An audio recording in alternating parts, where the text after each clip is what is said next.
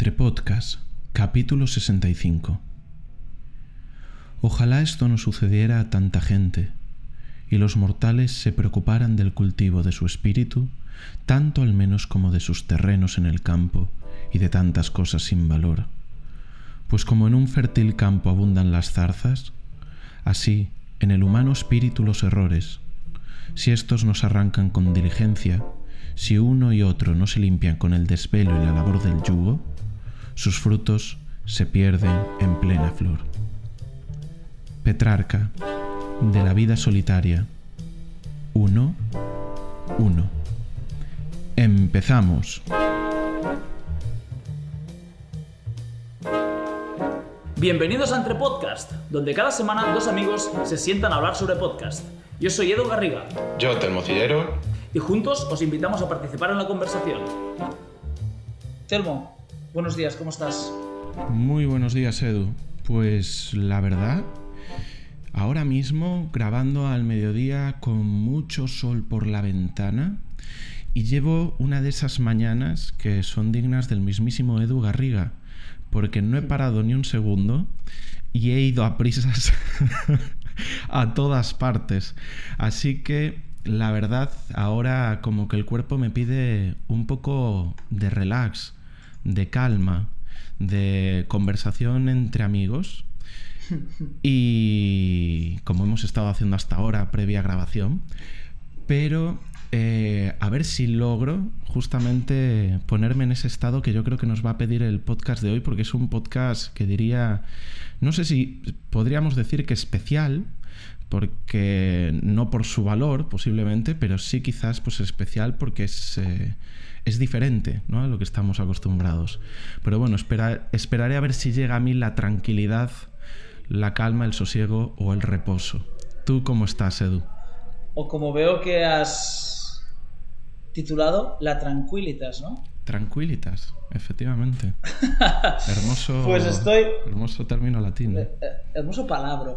Estoy expectante, estoy un poco nervioso a ver cómo va a quedar el podcast de hoy, porque para nada es lo que me imaginaba que sería. Ahora te cuento lo que yo esperaba que sería. Aunque tenía claro que el producto que tú me ibas a entregar era exactamente este, y nada, si quieres explicamos rápidamente cuál es la etimología de lo que haremos hoy y luego cuál es mi impresión previa, cuál es tu impresión previa y le damos. ¿Qué te parece? Me parece bien. ¿Quieres que lo, ¿quieres que lo explique yo? Por favor. Hay que, hay que retrotraerse fácilmente al 2018, cuando Telmo y yo eh, arrancamos una relación a distancia vía correspondencia. Alguna vez hemos hablado de los famosos emails con asunto correspondencia mediante los cuales pues, nos íbamos poniendo al día, más o menos mm, semanal o bisemanalmente, de lo acontecido en nuestras vidas. Y era un poco, pues, a Telmo me imagino que le gustaba pensar en Cicerón y no sé quién otro más, o Marco Aurelio y Epi no sé cuántos enviándose cartas, ¿no? O, Plinio, Plinio el joven y Tácito, como acabamos de hablar antes, y podremos explicarlo también. Clinton, el joven, ese sí. Y, nada, nos enviábamos pues nuestras cartas vía mail. Luego ya nació entre podcast y ahí con el confinamiento y ahí dejamos de escribirnos porque ya hablábamos cada semana. Pero en algún momento de este proceso en el que sustituimos la correspondencia por el podcast, a mí se me ocurrió iniciar otro proyecto así un poco jefán, sin ninguna pretensión, pretensión, que era, oye, ¿por qué no escribimos un libro de estas cosas que hago, ¿no? De, tirarte, tirarte en paracaídas y ya mientras vas cayendo vas descubriendo cómo funciona el paracaídas, ¿no? Y yo tenía una idea de libro que se podía escribir más o menos fácil y rápido, porque le vas a hacer tú, principalmente, o sea, yo no tenía que hacer nada, que era, yo te formulaba una pregunta y tú me la respondías. Y, er, y eran preguntas relacionadas con la felicidad, mayormente, en las que tú podías abocar todo tu conocimiento sobre el estoicismo. Ibas en un libro un poco que hablaba de estoicismo sin querer hablar de estoicismo, seguramente, porque son las referencias en las que se puede introducir de alguna forma también cosas de budismo, pero era más bien un diálogo, ¿no? Total, este email puede cumplir fácilmente el año ya, puede que este email te lo enviara hace un año y no obtuve respuesta alguna. y yo sabía perfectamente que el día que obtuviera una respuesta de Telmo, no iba a ser un boceto, no iba a ser un borrador, no iba a ser, mira Edu, he escrito esto, vamos a leérnoslo y vamos a modificarlo, no.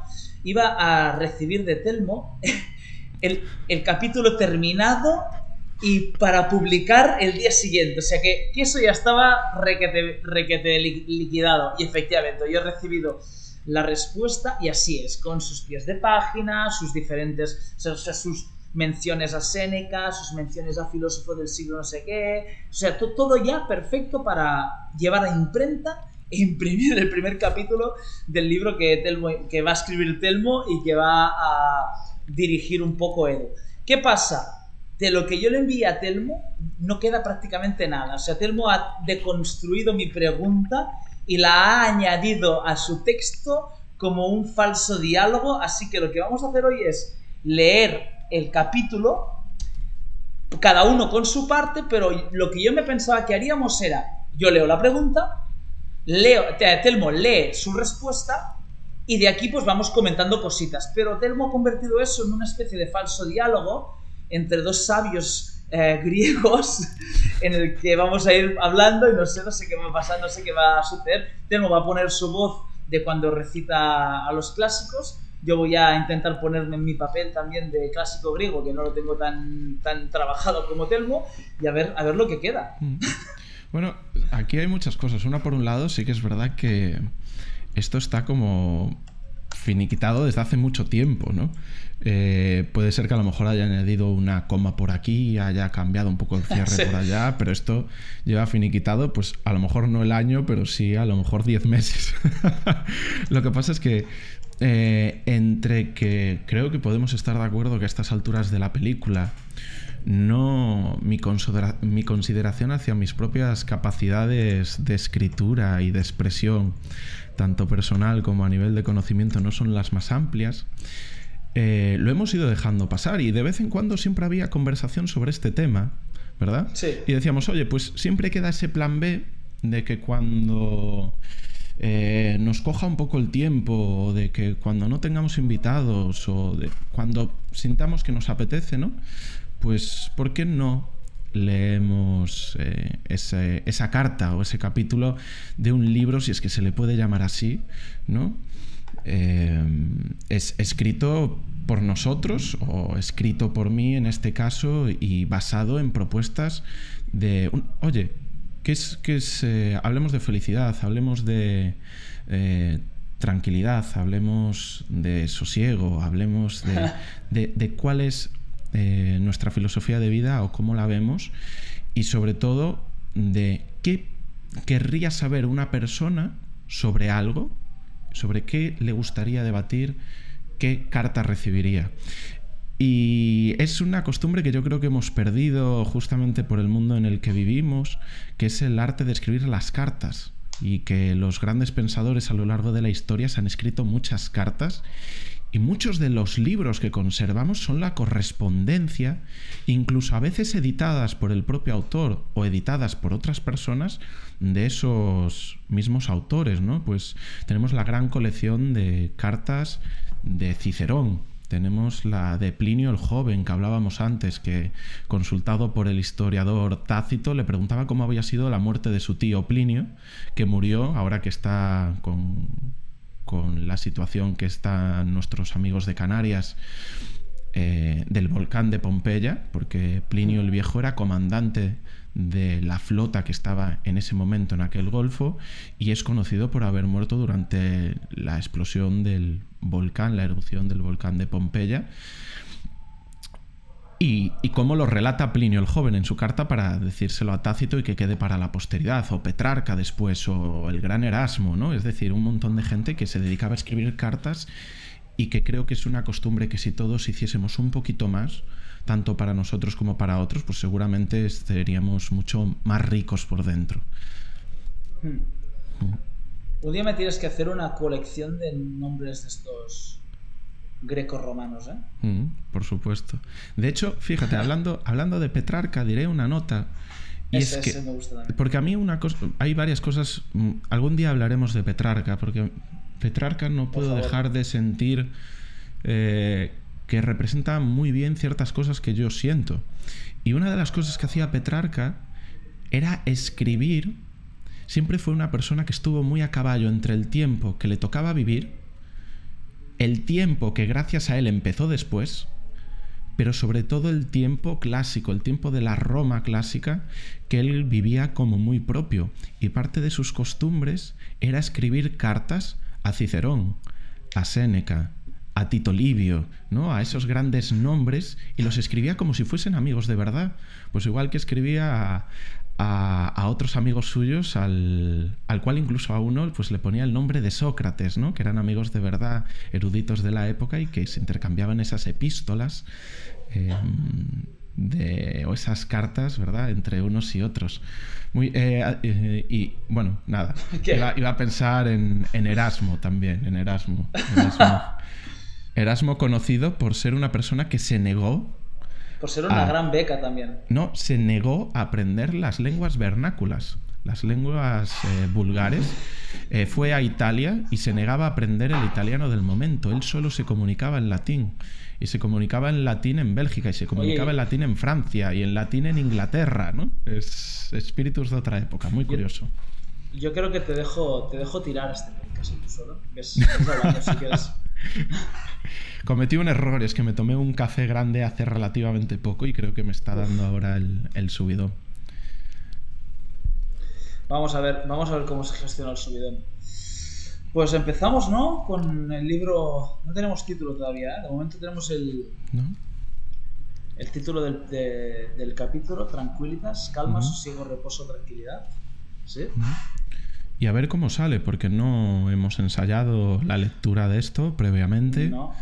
Eh, es complicado, ¿verdad? Lo de, sí que lo vimos antes, lo del interlocutor ficticio. Sí. Figura que ya utilizaba eh, Cicerón y Séneca por ejemplo. Así que. Oye, vamos, vamos, a, vamos a recapitular. Vamos, vamos a leer el capítulo del, primer capítulo del libro, poniendo cada uno su voz en sus partes. Pero paramos si, si, vemos alguna cosa que se puede comentar al respecto, por ejemplo. ¿Podemos interrumpir la lectura? Yo haría una cosa, lo leería entero. ¿Vale? Y después ¿Qué crees, que hay de, ¿qué, crees que hay de lectura seguida? ¿10 minutos de lectura? 12, 15 minutos a lo mejor. Bien, eh, esto es un test de fidelidad ¿eh? para nuestros eh, oyentes. También es un test de si de verdad tiene algo de interés lo que vamos a leer. Correcto, muy bien. A ver si aguanta. Es un, va, es un audiolibro. Es, un, audiolibro, tal vamos, cual. Vamos allá. Vamos allá. poneos a, a, por uno, ¿eh? Que los audiolibros que vamos a poner actuación, vamos a poner performance. No pongáis el 1.5 ni, el, ni, el 2, ni el 2X. Saludo y mención especial para nuestra amiga Bea Vidal. Sí. Que sepa que vamos, que sabemos que ella sí que va a respetar ese 1 completamente. Correcto. No, el que no lo respeta soy yo, pero en los audiolibros sí, ¿eh? Hmm. Que hay, habrá, habrá performance, habrá, habrá, habrá interpretación. Pues vamos a ello. Yo estoy hasta casi hasta nervioso, ¿eh? No sé dónde poner las manos. pues vamos allá. Tranquilitas. Me saludas, mi querido amigo, en un estado de espléndida expansión ante el pensamiento de que la felicidad no se encuentra en una situación, sino una decisión. Continúas exultante cuando dices que... Todo el mundo la busca y sin embargo parece haber un método seguro para encontrarla. Consiste en controlar nuestros pensamientos. No te negaré yo esto, y es más, incluso me atrevo a alabar tu acertada decisión de realizar este último retiro con el objetivo de dedicarte a los libros, si tan buenas nociones han arraigado en ti. Me recuerda gratamente a cierta sentencia de uno de los míos, cuando nos invita a regresar a casa, o más sano o más sanable. Pese a ello, que exista el método no implica que sean sencillos sus pasos o conocidos sus ocultos mecanismos, sin los cuales el hombre no puede llegar a tan ansiado destino deseo desmedido que, por otra parte, me concederás que se trata de un hierro en sí mismo. Quizás pueda, si me lo permites, arrojar cierta luz a través de estas páginas. Sí. Me dices. Mi primer aprendizaje fue ver que, en mis lecturas, y sin aparente conexión, la psicoterapia de Viktor Frankl, el budismo o los escritos de Cicerón llegaban al mismo punto. Y esto definitivamente es así, pero no lo es que se ausente una unión entre todos ellos. ¿Qué unión es esta? La, la, noción de que no es el conocimiento teórico, sino en la actitud de toda el alma donde existe la verdadera tranquilidad. Y sabrás que has llegado a ella cuando sobreviene un inmenso contento, inquebrantable y constante, y además paz y concordia del espíritu, y magnanimidad acompañada de mansedumbre. Este curso feliz de la vida, por citar a Zenón, podemos obtenerlo si somos constantes en cuatro sendas convergentes, la prudencia, carentes de precipitación e irracionalidad, la magnanimidad, pues esta elevación del ánimo no es sino la contraria al deseo desordenado, la justicia, término que caracteriza a aquellos que se conducen mansa y benévolamente, aliados con, y he aquí nuestra cuarta, la mayor valentía y fortaleza. Cuatro son, por tanto, los estados concurrentes de un alma que, seducida por la razón, se implica en la búsqueda de la sabiduría y dirige la conducta práctica. Esta actitud, costumbre de la mente, requiere de gran esfuerzo en sus inicios, pero tal y como una barca varada tras el mal tiempo, una vez hemos logrado que inicie su movimiento, sustenta y reproduce, una y otra vez, su actividad natural. ¿Cómo logro ese impulso? Los cimientos más estables se construyen a través de la conversación con aquellos que son más sabios que nosotros, los grandes filósofos, todos esos ingenia que nos han de guiar si solamente nos atrevemos a escucharlos. Es a través de sus palabras que obtenemos el saber, la ciencia, que permite germinar en nosotros la conciencia sobre nuestros errores pasados, proporcionar razón y juicio en el presente, y dotar de la fuerza que le corresponde nuestro principio rector durante el futuro. La filosofía es, y no otro, el medio para alcanzar la sabiduría que, como fértil camino para nosotros siempre dispuesto, nos permite debatir con Sócrates, dudar con Carnéades, con Epicuro sosegarnos, vencer con los estoicos la naturaleza del hombre y sobrepasarla con los cínicos. De ser infatigables en nuestro esfuerzo, no hay razones de espacio-tiempo que puedan separarnos de los tesoros que nos ofrecen disfrazados de consejos, ya que ninguno de estos dejará de estar libre, ninguno a quien él acuda dejará de despedirlo más feliz, más satisfecho de sí mismo, ni ninguno consentirá que nadie se vaya a su lado con las manos vacías. De noche, durante el día, pueden ser visitados por todos los mortales. Me dices que no es conocimiento lo que es necesario para una vida feliz. Y sin embargo, sin perder momento, me insistes en que visite a tantos otros que ya han pasado por aquí con anterioridad. Me atribuyes palabras que en ningún momento he pronunciado. ¿Qué es el saber que te menciono sino conocimiento práctico, pilar que sustenta el carácter y con ello la actitud? ¿Acaso no es su obtención una preparación? ¿Preparación para qué? Me preguntas. Y yo, agradecido de que me asistas en la tarea de navegar hacia buen puerto, intentaré contestar con claridad a tu solicitud. Pues este entrenamiento, en efecto, y como beneficio otorgado por Hecatón, no puede ser para otra cosa sino para alcanzar la mayor de las laureas, requisito indispensable para la vida bienaventurada, el empezar a ser nuestro propio amigo. ¿Dónde hallaremos mayor tranquilidad que en la amistad de aquel que nada reclama, que nada oprime, que nada espera? ¿Acaso tenemos amigo más accesible, con el que pasemos mayor tiempo? que nosotros mismos? No, ciertamente. Por esto acontece que aquel en sí ha encontrado apoyo. Abandonados atrás aquellos bienes fugaces e inseguros que son los objetos externos, el poder, el reconocimiento, los honores, la fama. Mucho aprovechó, nunca estará solo. Ten presente que este amigo es posible para todos. Y serás merecedor del respeto de todos si empiezas primero por respetarte a ti mismo. Qué maravilla de pensamiento. Si fuese tan sencillo como lo presentas, ¿por qué hemos de encontrarnos a menudo tan solos?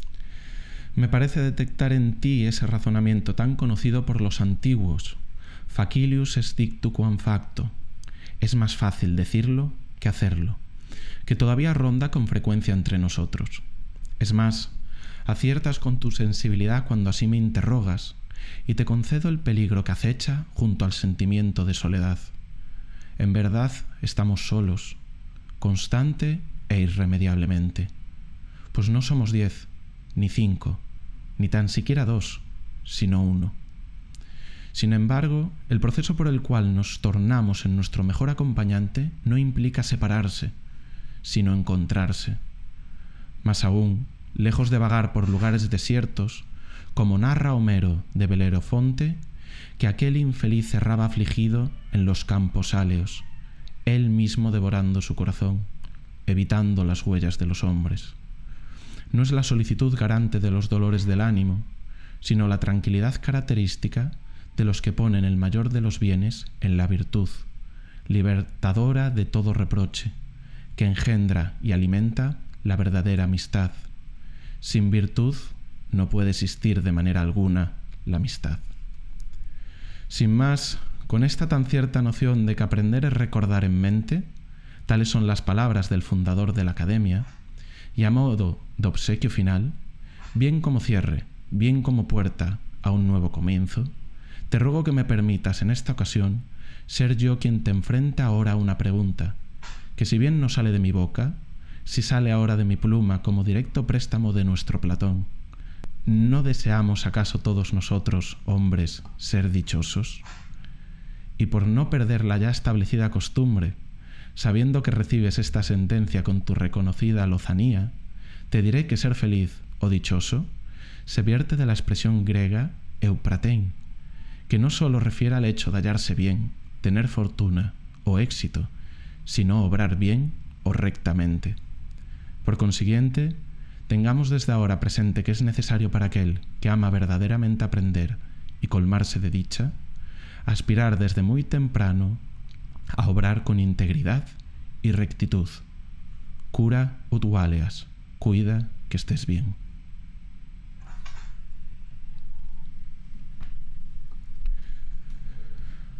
Pues ahí estamos. Tú, pero aquí yo tengo más, más páginas aquí. Ay, ay, pero eso son anotaciones que, fui dejando aparte, que podrían haber formado parte. Bueno, para, pero para, mantener una, brevedad y que además nos metemos en el que será eh, la respuesta para la siguiente carta, que ya son los primeros esbozos, que es eh, otra de las preguntas que me hacías, que era sobre la meditación. Bien. ¿Sabes que Ha pasado tanto tiempo que no me acuerdo ni de la pregunta. Yo confiaba en que, en que la podría releer y tú me la contestarías, pero no, es que has, has, o sea, has, recompuesto, has, recompuesto por completo el capítulo. Bueno, aparte no me has dicho la última frase que tenía que leer, no me la has dicho. Y yo he visto que había silencio, he visto que estaba entrecomillado y digo, mierda, es mi momento.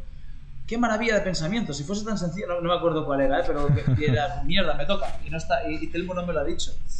Bueno, uh, qué decir queda que he sido un mero espectador de, este, de esta proeza prácticamente, de, tu prosa y tu capacidad de recitarla, o sea, absolutamente increíble. Creo que el, el de Entre Podcast están ahora mismo entre salivando y, y qué sé, o sea, me parece increíble.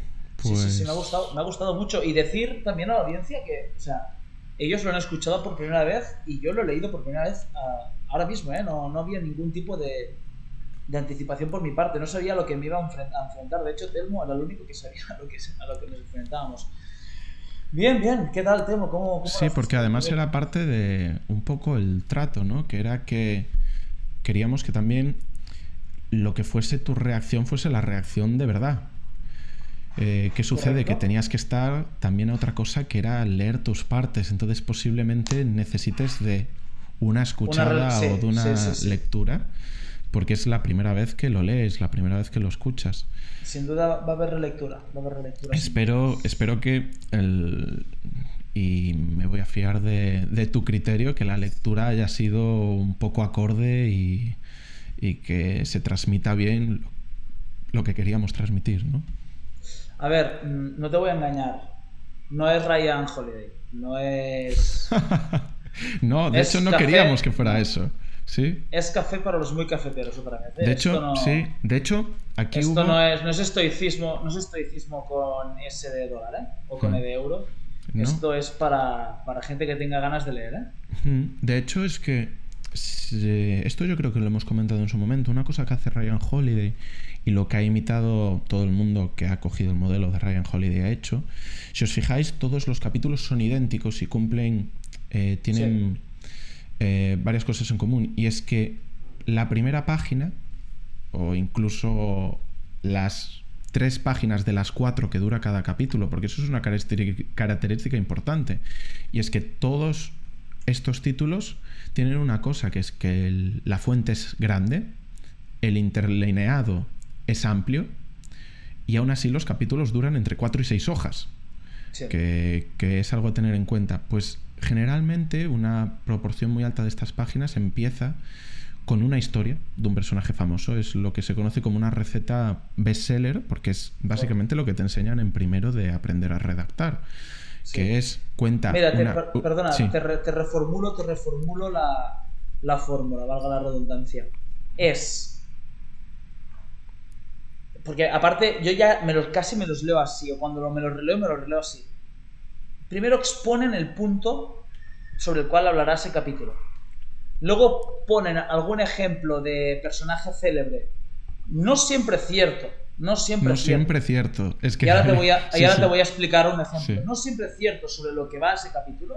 Y cierran con, con, el, con el mismo punto con el que han abierto. Pero es que How to Win Friends es exactamente eso. How to Win Friends, que ya es del 1930, el libro, casi tiene 100 años, es eso sonríe. No sé qué, la gente que sonríe, no sé cuántos, la gente que no sé qué, sonríe. El caso de Henry Ford, no sé qué, el caso de, General Motors, el caso del petróleo, porque son casos súper antiguos todos. Y luego cierra, porque sonríe, no sé qué, te da ahí un copy, un eslogan para cerrar el, capítulo. Y te pongo un ejemplo, y no sé en qué libro, de, porque fue en un libro de Ryan Holiday precisamente, Still, ¿Qué tiene? ¿Stillness? No, tiene el del obstáculo. Obstáculo es. Sí, es el camino. Obstáculo is the way. sí. Ah, habla de, de Kirk Hammett como que fue rechazado de, por, creo que por Joe Satriani o algo así, y lo pone como, en plan, si, si lo consigues, si luchas, no sé qué, bla, bla, bla, muy bien. Y lo pone como, mira, este, este tío, Kirk Hammett es de los peores guitarristas de metal del mundo. O sea, el guitarrista Metallica solista, no, no me lo puedes poner como ejemplo de alguien que sobre, sobre tuvo suerte, eso sí, y estuvo en Metallica, perfecto, pero no me lo puedes decir como, mira, alguien que fue rechazado, luchó y se convirtió en uno de los mejores guitarristas del mundo. No lo es. O sea, es de los peores guitarristas del mundo de metal, Kirk Hammett. Y te lo dirá cualquier metalero, cualquiera. Sí, sí, sí, sí, sí, es verdad. Es verdad. lo que sí, por decir algo en defensa de How to Win Friends, Em, es que hay los capítulos sí que son capítulos con contenido largo. O sea, no súper largo, pero bueno, de fuente pequeña y una duración amplia. También entiendo que es un Actualmente el formato es casi para, eh, para eso, para facilitar la lectura ¿no? y el entretenimiento en un mundo en el que estamos con Twitter, que si 160 caracteres, que si Instagram es la foto y si quieres que tu publicación tenga éxito, tiene que verse todo lo que tienes escrito ya antes de abrirlo, ¿no? Es decir, todo lo que Telmo hace en Instagram, lo contrario. Sí, todo lo contrario, sí. Sí. Y y, es en línea con eso. estábamos, ¿no? ¿Que viste? Sí, sí, sí, ¿Viste, ¿Viste mi última publicación? De, ah, ¿no? que subí? ¿No? Es la, miro, la miro en un momento. Es, una... Vi que antes de entrar. Antes de es una sacada. Es, es, como poner un poquito la patita a uno de, de, los secretos, porque ya me han preguntado muchas veces qué es a lo que me he dedicado ya casi un año a estudiar. y es una pequeña muestrita de lo, de, de lo que es, ¿no? Ya empieza es, a ver... Haz así, mi Lucilio, reclámate para ti también el tiempo. ¿Es este? ¿Por qué? Porque eso expone muy bien lo que hemos intentado hacer aquí, que es respetar una, estructura que quizás no sea para el día de hoy, pero sí para la persona que quiere, pues bueno, eh, leer algo que, salvando las distancias, pues tenga esa estructura clásica de los diálogos más latinos que no griegos, porque por ejemplo la tradición griega es la del diálogo de Platón, por ejemplo, que son diálogos de verdad, ¿no? Son diálogos como podría ser en, en, una obra actual. Sin embargo, pues el diálogo latino es, es, es mucho más ficticio. Fuera de lo ficticio que es un libro, es ficticio en su propia estructura. Porque mm. son, son respuestas como de carta, ¿no? De ahí las famosas epístolas de Lucilio y de esa publicación que es una traducción que hice eh, propia. Son traducciones ya que mi nivel me, me permite conectar y, y sentir lo que es la propia lengua latina. Porque, perdona, ¿estás estudiando latín? Sí, he estado estudiando ¿Ah, latín, sí, estudio latín. Pues, pues digo, porque, como estás empezando a traducir de latín, hostia, Telmo, pues tío, esto no, no me lo habéis explicado.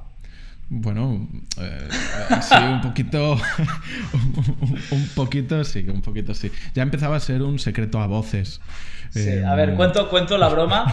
sé, sé, desde hace tiempo que Telmo está estudiando latín, pero por esas cosas que, que tiene Telmo sobre, con, el perfeccion, con el perfeccionismo, no lo quería decir, pero como veo que ya se está empezando a abrir al mundo mm. sus, sus eh, traducciones del latín clásico, pues le, he dejado un pase al, espacio para que, para que la empuje él y la remate. Hmm. Sí, efectivamente. Al, final la idea es, eh, aunque estoy aprendiendo, o sea, mi nivel ya me permite hacer traducciones siempre intentando que sea con, cierta supervisión de personas mucho más formadas y más amplias que yo, aunque, aunque eh, una de las personas de las que tengo fortuna de aprender ni siquiera eh, bueno, tiene un poquito de manejo de castellano, pero nunca hablamos en castellano. Ni, ¿En qué habláis? Ni en inglés. Sino que es eh, un aprendizaje del latín como lengua viva. Y esto quiere decir que las conversaciones y las clases son solamente en latín, como aprenderías en una clase de inglés. Lo cual es mucho más dinámico si quieres aprender a entender lo que es el idioma o lo que intentaban transmitir los escritores. Hmm. Mm. Oye, voy a, cambiar otra vez de tema, pero te juro que quiero volver, ¿eh? quiero volver mm. al punto. ¿Tú estudiaste latín? Ay, perdón, ¿tú estudiaste inglés fuera del cole? Eh, creo que sé a dónde vas. Sí y no. Sí, no. Creo que como la gran mayoría de nosotros pasé por algunas academias cuando era joven, las cuales no sirvieron de mucho. Y después eh, el inglés que manejo actualmente, pese a lo oxidado, que esté y se haya demostrado en nuestra conversación con Dave Castro, ha sido a través de eh, visitar países que son eh, anglosajones y que hablan inglés, o a través de la música, de la lectura de libros en inglés, del visionado de películas y series en inglés, que yo creo que es, al final, hay cuando se aprende un idioma, al final hay dos, dos ramas, ¿no? que son las cuatro habilidades principales. Una, por un lado, la parte activa de un idioma, que es la producción oral y la producción escrita, y después la parte pasiva de un idioma, que es la lectura y el escuchado, el listening, que, tanto hemos eh, tenido a lo largo de nuestra vida. ¿no? Y a lo mejor la parte pasiva está muy bien, es decir, lees un libro en inglés o en latín, pongamos, y, lo entiendes y lo comprendes y la comprensión está bien, o escuchas una serie en inglés y la entiendes toda bien, pero hay otra parte que es la de escribir un email, por ejemplo, en inglés, o de hablar en inglés y ahí ya las cosas se complican un poco más porque son mecanismos diferentes, ¿no? El de compresión y producción. Hmm. Lo digo porque ahora llevo unos meses con una casi guerra, ¿no? Con, con las mamás y los papás de, apuntar a... te cuento, ya hace tiempo que, que lo tengo ahí como detrás de la oreja. Y, ahora estamos empezando a hacer unas extraescolares en un cole de Lloret y muchas madres me dan... Es como, no es que mi hijo tiene inglés, no es que mi hijo tiene inglés, a ver qué días lo hacéis porque mi hijo tiene inglés. Todos hacen inglés, tío. Y yo pienso, me, me, resulta muy difícil expresarme aquí que se me entienda el punto, pero quiero decir, ¿hasta qué punto ya hay una ah, inercia de apuntar a todos los niños y niñas a hacer inglés y no hay un momento de reflexión de decir, oye, es tan importante, o sea, sí, es que te dirán, es que las respuestas siempre son las mismas, el inglés es el idioma más no sé qué, el, el inglés no sé cuántos, el inglés no sé qué. Muy bien, sí. No, no, digo que no sea importante, no digo que no sea útil, no digo que no te abra puertas, no digo eso. Digo que hay muchas otras cosas. Si aplicamos ese razonamiento, el inglés aparecería como opción viable de extraescolar como lo aparecerían muchísimas otras cosas que abren puertas, son importantes, bla, bla, bla. Lo mismo que te diría del inglés. Por ejemplo, saber programar una web. Creo que si tu hijo o hija quiere tener trabajo de grande, es muy útil saber programar una web. Tener nociones básicas de diseño gráfico son muy, muy útiles o van a ser muy útiles dentro de 20 o 30 años. Hablar chino, ¿por qué no? Más que el inglés tal vez. Yo qué sé, o sea, es como que cubro mi cuota de padre y madre apuntando a mi hijo a inglés, que es algo que yo no pude hacer de pequeña es algo, es algo así, ¿no? Es un poco como ya hemos cogido la inercia de que los niños tienen que hacer inglés. Y, y, sí, sí, claro que tienen que hacer inglés, claro. Y, y programar HTML también tienen que, hacer, ¿no? Pues si nos ponemos así, ¿por, ¿por qué inglés sí y HTML no?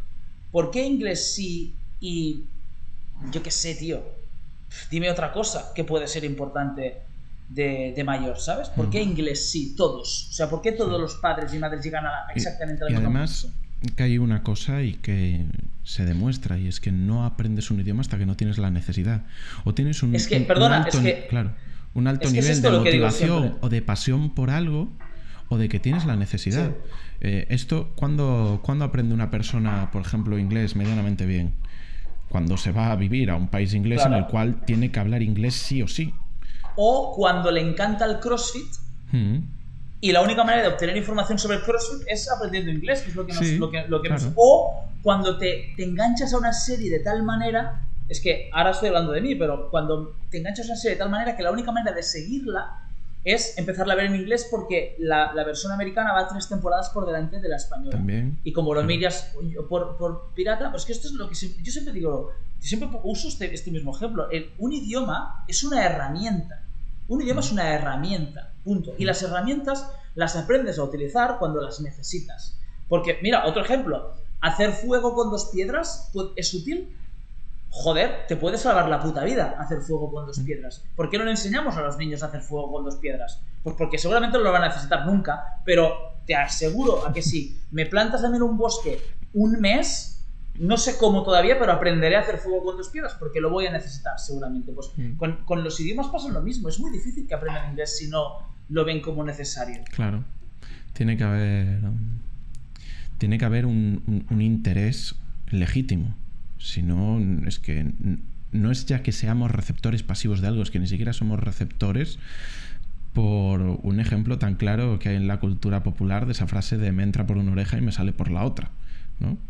Yo me acuerdo con 12 años o así de estar en una academia y me ponían la película de Apolo 13 en inglés me acuerdo de la película, pero no me acuerdo de absolutamente nada que salía en la película. No aprendí a, leer, o sea, a escuchar mejor inglés, sino que lo aprendí con el tiempo. Oye, pues, joder, me gustan mucho estos grupos, si son en inglés, voy a entender las letras, voy a escucharlas, ¿no? Tal cual, tal cual. En fin, no quiero que, nadie con academias de inglés se me ofenda, ¿eh? simplemente es una reflexión que, que, creo que, es que hemos entrado un poco en, en inercia y no estamos reflexionando en, en si realmente es más útil o más necesario que un millón y medio de cosas que se me ocurren que podrían ser igual de necesarias que el inglés y mm, por lo que sea no, no, están tan en boga.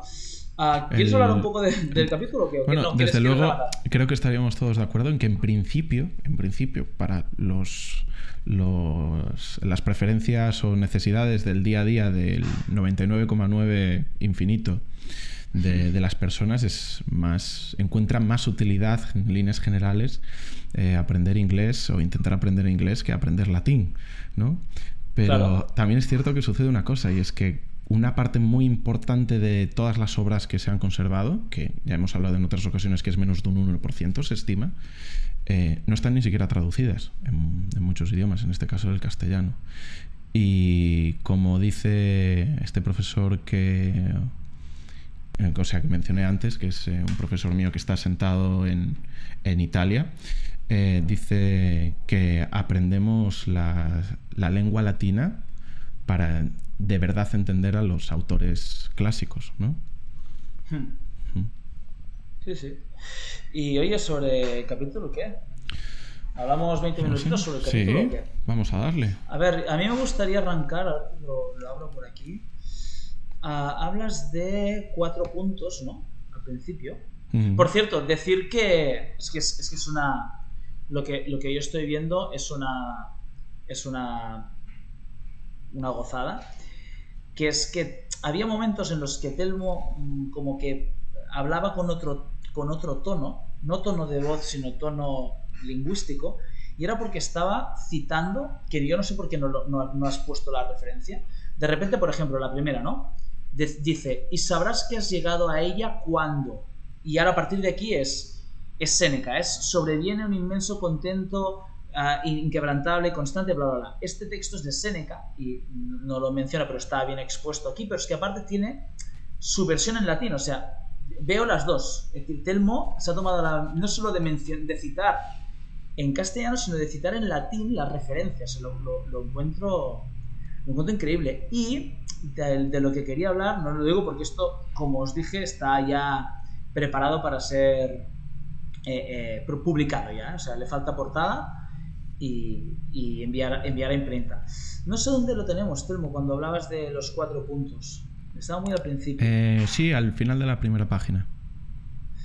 Vale, este curso Feliz de la Vida, por citar Zenón, podemos ordenarnos si somos constantes en cuatro sendas convergentes. Prudencia, carentes de precipitación y racionalidad, la, la magnanimidad, la justicia y la fortaleza. Estamos hablando, me las marco, de prudencia. Ahora estoy hablando como del Moya. Magnanimidad, justicia, y fortaleza o valentía. Vale. Sin ánimo de ser eh, reduccionista, sin ánimo de usar el estoicismo con ese dólar y sin, sin ánimo de hacer apología de lo que hemos criticado antes con Ryan Holiday. ¿Te atreverías a afirmar que prudencia más magnanimidad, más justicia, más fortaleza es felicidad? ¿O le faltarían cosas? Bueno, falta, falta desarrollo, ¿no? Falta desarrollo. Esto es una primera carta en la cual la siguiente pregunta podría ser perfectamente esa. Cuando yo hablo de prudencia, cuando hablo... Aquí además también hay, hay una anotación y es que utilizo la palabra magnanimidad y no utilizo templanza, ¿no? Temperantia, que es otra de, las traducciones. Por ejemplo, cuando Aquí son las cuatro virtudes cardinales, las cuales podemos eh, establecer por un lado en la tradición griega como la fronesis, la sofrosine, la dicaiosine y la andreia, ¿no? que son respectivamente prudencia, temperancia, o sea, prudencia, templanza, justicia, fortaleza, o sus análogos latinos, que serían manteniendo el ritmo, sería, o sea, el, orden sería prudentia, temperantia, justitia et fortitudo, ¿no? que serían esas cuatro. Em, en función de la tradición en la que estemos, e incluso dentro de los propios estoicos había diferencias, o de los no estoicos, porque aquí cuando hablo de magnanimidad hay una fuerte influencia de esa raigambre socrático-platónica de Cicerón eh, que, no era estoico, esto ya lo hemos hablado en algún momento, pero, pero que incluso fue después cogida por San Ambrosio, figura del cristianismo temprano, que fue el primero, de hecho, que les llamó cardinales. Ellos establecían, entre otras cosas, y no por entrar en demasiado detalle y romper algunas de las cartas que podamos escribir en el futuro, es que eh, la verdadera felicidad estaba, y siguiendo en este caso, eh, por un lado a Cicerón podríamos hablar del decorum, o siguiendo a Séneca del honestum. Por simplicidad de la explicación, el honestum es básicamente que la vida feliz eh, se establece a través de la honestidad plena, sin ningún atismo de, de, duda. Y esa honestidad la conseguimos a través del comportamiento prudente, de la templanza respecto a las emociones o la magnanimidad de nuestro comportamiento, la justicia para con otros, esto es muy importante porque siempre pensamos, creo que lamentablemente cada vez más la filosofía del mundo es si yo, si yo, si yo, si yo, si yo, es que soy mejor, ¿no? Y realmente si los otros y los otros y los otros y los otros y me cuido yo por el camino, es como soy mejor. Y ahí es donde entra la, fortaleza que, que es el ser capaz de mantener este comportamiento y al mismo tiempo, como en esa frase que tanto le gusta a Niol, que es eh, el desprecio de, todo dolor y el desprecio a la muerte, que es lo que se podría considerar el mal final, o, como dice Séneca, ningún mal puede serlo si es el último. ¿no? Porque si es el último, entonces es que ya no me voy a enterar, no puede ser un mal. Correcto. Sí. ¿Y tú deberías...? Mm, bueno, y perdona, y es más, eh, ahora que me viene en mente, disculpa, Musonio Rufo maestro de Picteto, filósofo romano de finales del siglo I, eh, decía en, uno de los fragmentos y de sus disertaciones que tenemos conservadas que filosofar consiste en la consecución de la perfecta honestidad. O sea que tenemos, tenemos antecedentes de honestidad. te, iba a preguntar si te verías dispuesto, capacitado, a definir prudencia, magnanimidad, justicia y fortaleza eh, de forma muy somera, incluso te diría con algún ejemplo de los cuatro tributos. Pues. Prudencia, lo dices, carente de precipitación y racionalidad. Sería la definición de prudencia que entendemos de forma natural, ¿no? Digamos. Por ejemplo, sí. Una, eh, ¿Cuál es un comportamiento prudente? Aquel comportamiento que ha sido capaz de, de detener las impresiones iniciales que vemos del mundo. Por ejemplo, tú ves la oportunidad de vender una casa y esa casa a lo mejor no está en buen estado y puedes valorar que si una persona viene a verla y no se fija en las cosas en que está mal estado, pero porque no las ve, y no se la dices, pues a lo mejor, quiero decir, él ya ha visto la casa, ¿no? Hmm. Pues a lo mejor no es malo vendérsela, o puedes pensar de manera prudente, ¿no? Que la honestidad verdadera se hallaría en decir, mira, sí, la casa está bien, pero tiene esto, esto, esto, y que en base a toda la información, pues obtenga el... ¿Y eso no sería más honradez? Sí, pero ¿qué es la prudencia si no actuar de manera constante con honestidad y diciéndole las cosas que se presentan como bienes hacia nosotros? Decirle, no, no eres un bien, eres otra cosa, ¿no? Por ejemplo, puedes a lo mejor cobrarle a una persona por una sesión de entrenamiento personal que no te cuesta ningún esfuerzo porque ya has copiado esa plantilla. Imagínate un entrenamiento personal de una persona que tiene una patología muy concreta, en el que lo que necesitaría sería una plantilla eh, adecuada a su patología, su edad, su forma, etc. Y le cobras un precio en el que se supone que le estás individualizando todo, pero realmente es una plantilla que ya has utilizado con otra persona. Bueno, perdona, es el pan de cada día de las programaciones de CrossFit de este país. No, pero quiero decir, en un entrenamiento personal, imagínate que le cobras 150 euros por esa plantilla que es... Ah, bueno, sí, dices de las planificaciones de programaciones de competición. Están programando como si fuera personalizada y no lo es. Y no lo es, sí, sí, sí, claro, de, competición. Sí, por ahí por un momento me, me y de boxes también. Sí, bueno, pero ahí individualizas en cierta manera las necesidades concretas de una persona, pero no vendiendo que es una programación de un entrenamiento personal solo para ti que no tiene otra persona, ¿no? Vale, ¿y por qué crees, por qué crees, pues estamos hablando de prudencia casi como sinónimo de honradez? ¿Por qué crees que la ausencia de, la misma te puede provocar infelicidad? O sea, ¿no crees que hay gente que puede ser feliz no siendo honesta? Estamos, yo no, lo creo. ¿eh? Yo no lo creo. De hecho, fíjate, prudencia no es eh, aleatorio que esté en, primera, en primer lugar. Y es que si bien es cierto que una de las diferencias respecto a otras filosofías, como puede ser la de la Academia de Platón, donde el establecimiento de las virtudes era mucho más jerárquico, em, y en el estoicismo se ve todo de manera un poco más holística, por hablar de la filosofía un poco más que, que me ha influido en mayor medida, la prudencia ocupa la cúspide y hemos establecido que para la consecución de la felicidad o del bienestar, la, honestidad, el honestum, es lo necesario. Es decir, lo estamos casi igualando a la prudencia, el honestum, que es la honestidad, ¿no? El actuar constantemente con prudencia. Creo que una persona que no sea honesta puede ser verdaderamente feliz. Creo que puede tener momentos de saltación. Creo que puede tener momentos de satisfacción. Creo que puede tener momentos en los que sea feliz. Pero tiene que vivir consigo mismo, igual que tenía que vivir Dorian Gray con la existencia de su retrato. Podía no subir al ático y no ver cómo el retrato se, se deterioraba por todos los actos que cometía, fruto de los vicios, sus pecados, sus malas acciones, sus engaños, ¿no? Pero él sabía que estaba allí. Y todos sabemos cómo se va desarrollando la historia de Dorian Gray y cómo termina Dorian Gray. Todos al final podemos vivir con la conciencia más o menos tranquila.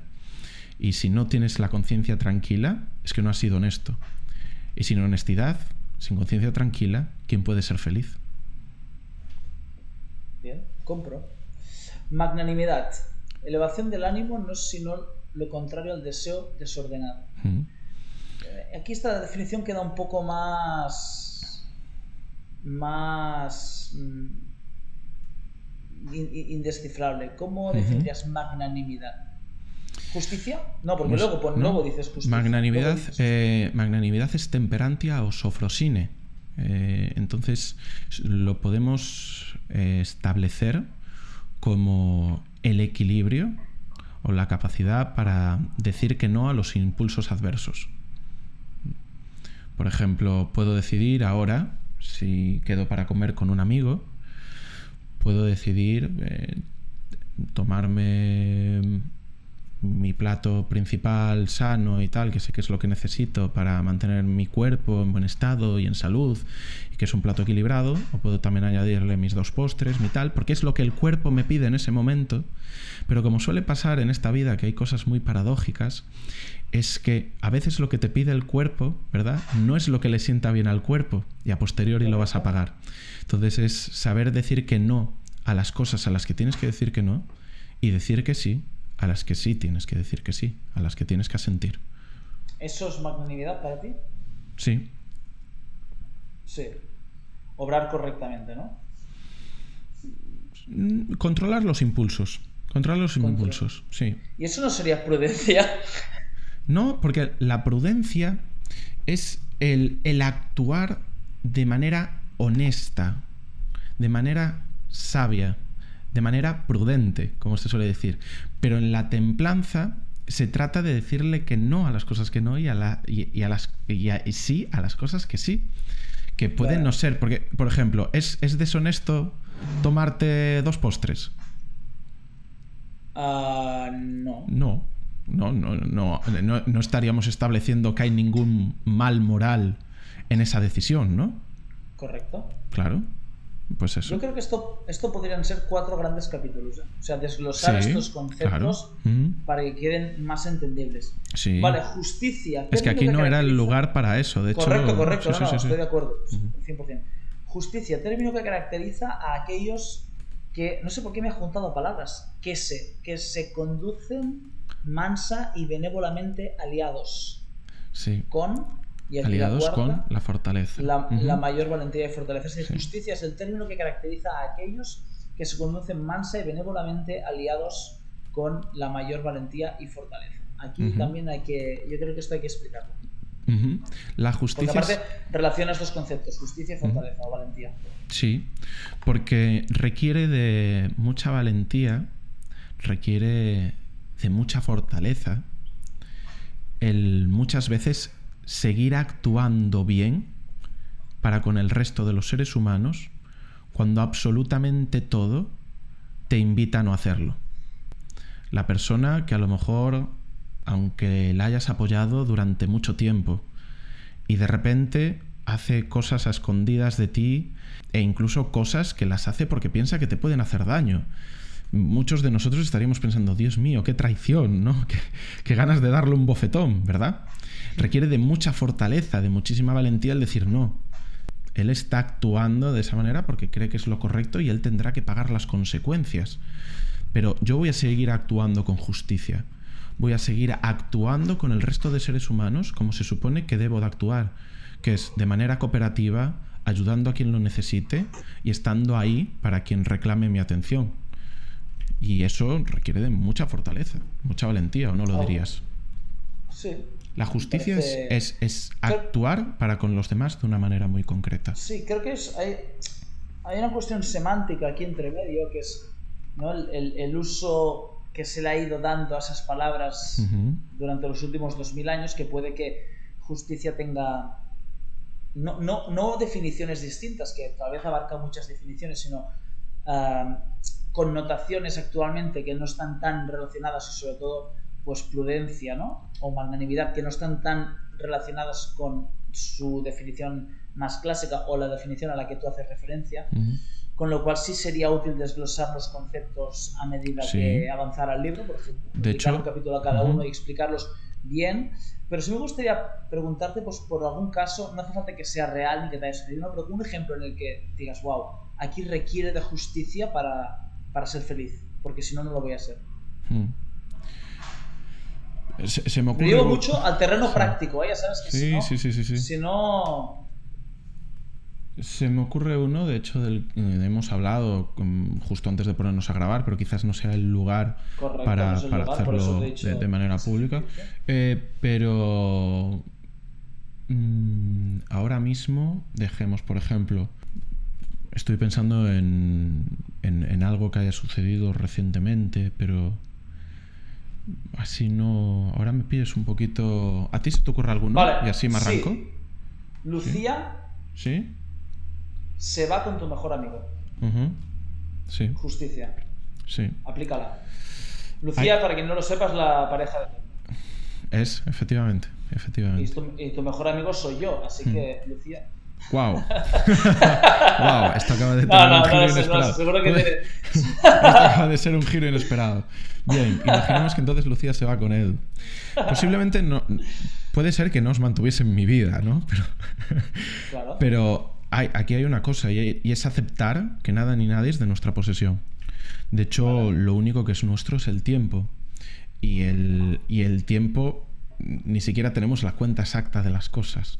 ¿no? Entonces, me dolería, porque soy humano, sufriría, porque soy humano, seguramente habría momentos que me enfadaría, porque soy humano, pero no hablaría mal de vosotros, no haría absolutamente ningún acto que os pudiese dañar, no, no construiría, por así decir, ¿no? Eh, situaciones en las cuales pues un evento de dos personas que se enamoran y que eh, siguen con su vida, pues mm, se convirtiese en algo como para, para que más personas se dañasen, a lo mejor. ¿Y eso sería para ti aplicar justicia al, al? Sí, en este caso sí, entendiendo que, por un lado, una parte muy importante a la hora de aplicar la justicia y que ayuda a no tener que aplicar tanta fortaleza es entender que la gente cuando hace las cosas no las hace pensando que las haga mal, sino que piensa que las hace adecuada. Incluso cuando pensamos en hacer daños a otros, pensamos que eso es porque es lo que se debe hacer.